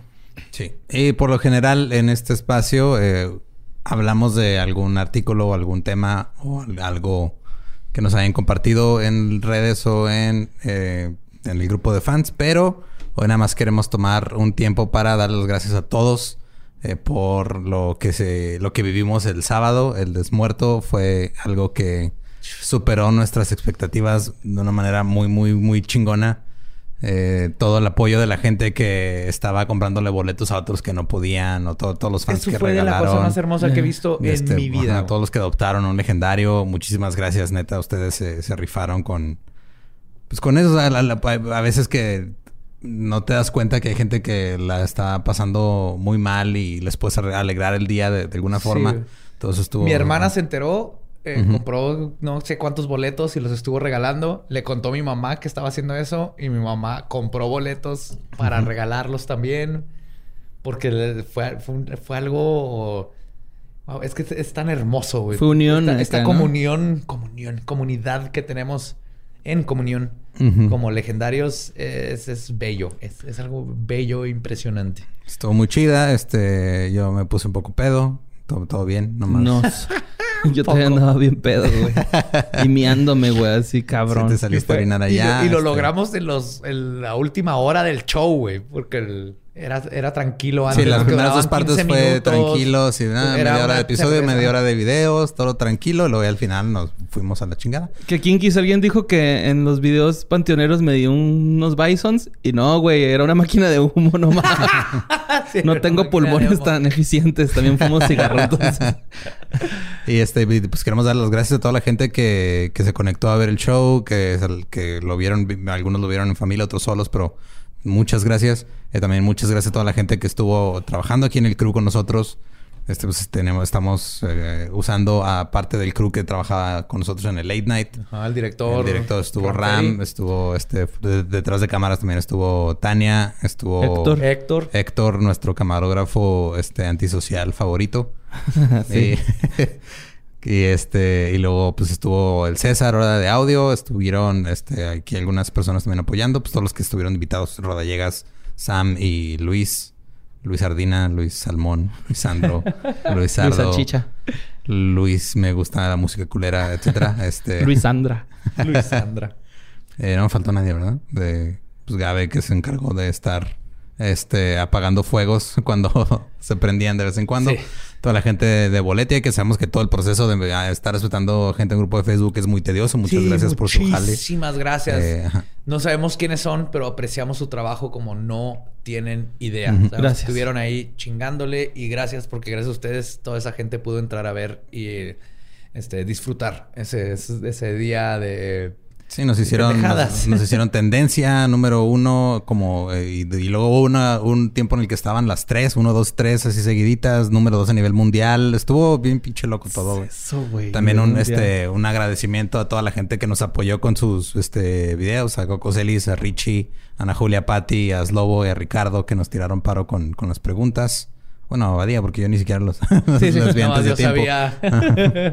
no mames, estuve verga. Este, y, y para la gente que quiere saber si se puede volver a ver o qué onda, pues ahorita eh, lo que se hizo con ese contenido fue se subió a, a contenido exclusivo tanto en YouTube como en Patreon a partir del segundo nivel, que es el nivel de apóstol de los Pokianchis. Que aparte en ese nivel ustedes también pueden ver lo que no quedó de cada episodio, o sea, los datos extras. Y este, y en el nivel que sigue, tienen una vez al mes eh, un QA en vivo con nosotros, que a veces duran, he pasado como tres horas, Tres horas. estamos ahí pisteando y platicando con Cuidado, ellos. resolviendo los del- misterios del, tercer nivel en, en adelante y este y pues ahí va a estar. Eh, también de hecho a todos ellos, o sea, si en ese nivel, si cuando se vuelva a hacer otro, pues ya también ya tienes tu entrada asegurada para el siguiente. En serio, la pasamos bien chingón y, es, y qué bueno que les gustó. Lo disfrutamos un chingo. Sí, es algo impresionante. Es ese de, de Juaritos con amor para el mundo y, el, y ustedes respondieron de una manera que no nos imaginábamos. Y falta la otra parte que quería, este, como que aclarar por ahí la, digo, la idea, algunos se pudieron meter a, la aplicación de Meeting Pulse, estaban ahí poniendo sus emojis y todo, pero la parte en la que queríamos que este fuera como más interactiva el show era en la, justo en la parte del recalentado, ustedes iban a poder contestar las preguntas junto con nosotros, pero valió verga. Lo tiraron, fue demasiada carga, este... Hice, hice cada pregunta tuve que escribir este cuatro preguntas, este respuestas, así opción múltiple, graciosas de todo para ver quién latinaba. Y nada, que rompieron la. Sí, de hecho, yo el martes tuve una junta con ellos. Les dije, oigan, le vamos a tener un evento, va a haber bastante gente. Me dijeron, no, mira, en teoría todo debe estar bien. Si quieres tener un ingeniero dedicado para asegurarte, te va a costar 800 dólares. Dije, no, mira, tú me prometiste que iba a estar bien con lo que estoy pagando ahorita, que no son casi 20 mil pesos, pero este eh, al final fue tanta la carga en tan poco tiempo que entró el, servidor a decir, eh, nos están atacando, vámonos. Eh. Sí, Deberías de exigirles 800 dólares, güey, tú. sí, ya sé. porque se les cayó. ¿Qué, pendejos ellos porque nos, se comunicaron con nosotros diciéndonos, oye, hubo mucho movimiento, fueron ustedes. ¿Qué está pasando? Se dieron cuenta de que mucha gente se Sí, porque cuando hicimos la, rifa de las entradas con la cotorriza, se, conectaron como 6 mil personas y tuvo ahí un... También se cayó como unos 20 minutos. Y hablé con ellos y me dijeron, ah, entonces fueron de ustedes. Me dijeron, ah, pues si nos avisan con tiempo nos preparamos. Pero esa preparación te va a costar a ti muchos 16 mil, en lugar de decirte, pesos. qué chido, vamos a mejorar aquí la cosa. o sea, digo... Chorro de gente va a Está bien. O sea, al final de cuentas, ese es su trabajo, ese es su negocio. Nos la pasamos bien chido. La pasamos chido. Sí. En la parte, este... El, el punto de que ustedes pudieran contestar junto con nosotros era de que todos los que hubieran contestado correctamente todo el quiz íbamos a rifar este ahí unos, unos paquetes pues, que iba a ser con el guion de que se hizo del chalequero, póster firmado y algunas cositas ahí de regalo como no se pudo hacer a través de esa aplicación, vamos a hacerlo con todos los, que compraron boleto en Boletia. Ya está ahí registrado su correo. Vamos a sacarnos de ahí este a cinco, me parece, quedamos cinco, ¿verdad? Cinco. Cinco personas. Este se van a. Vamos a hacer la rifa eh, y, si les llega el correo. Eh, pues felicidades. sí. Este se, se, van a ganar. Es, un paquete con, pues, con regalitos de nosotros. Va a incluir el guion firmado del chalequero un póster del, oficial del arte de desmuerto y unos regalitos más ahí que les va a echar que les va a echar Tania en el sobrecito. Entonces, este es nuestra manera de compensar esa falla técnica que pues esa sí no quedó nosotros. Afortunadamente todo lo que tenía que ver con el video y el contenido y el lado y todo eso, eso salió Ah. Este, fuera de que le tuvo que picar al, al uno RAM por un. Se invirtió todo eh, todo bien. Este, muchas, muchas gracias. y ahí, ahí yo creo para el viernes anunciamos este también en redes, por si no revisaron su correo, quién se ganó esos paquetes y se los enviamos eh, ya algunos días después, yo creo.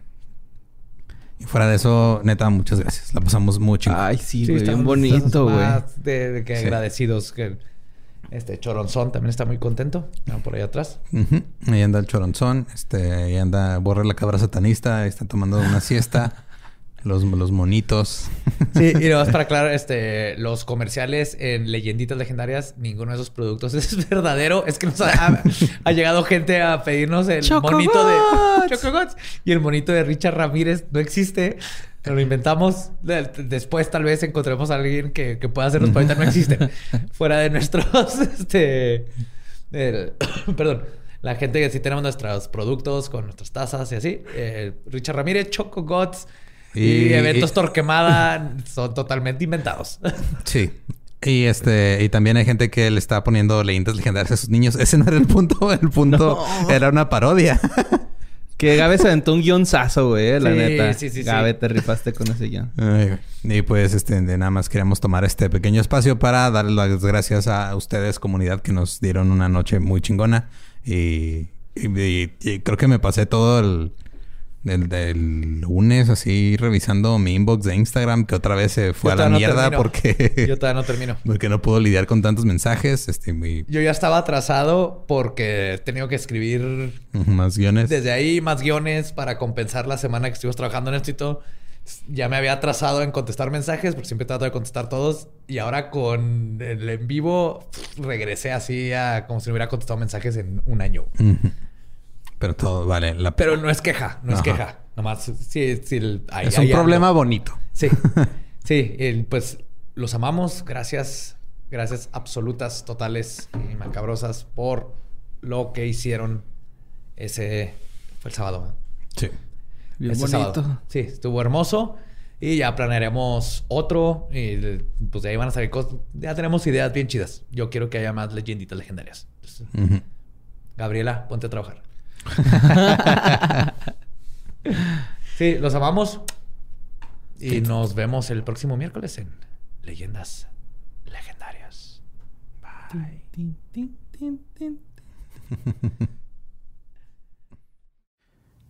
Hey, ¿qué tal? Soy Lolo de Leyendas Legendarias y les quiero dejar un pequeño adelanto de nuestro nuevo podcast.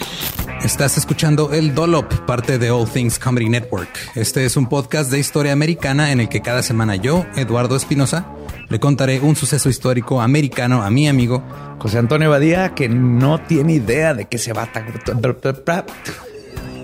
Ok, lo bueno es que, el tema.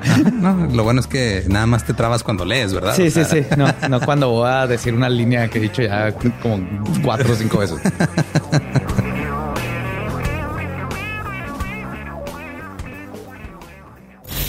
De joven comenzó a trabajar en barcos y en 1816 fue capturado por el pirata Jean Lafitte en la costa sur de Texas. Güey, ese será mi sueño. Ok, top uno, que me secuestren este, extraterrestres. Número dos, tiene que ser que me secuestren piratas. Estén pendientes y suscríbanse a El Dolop.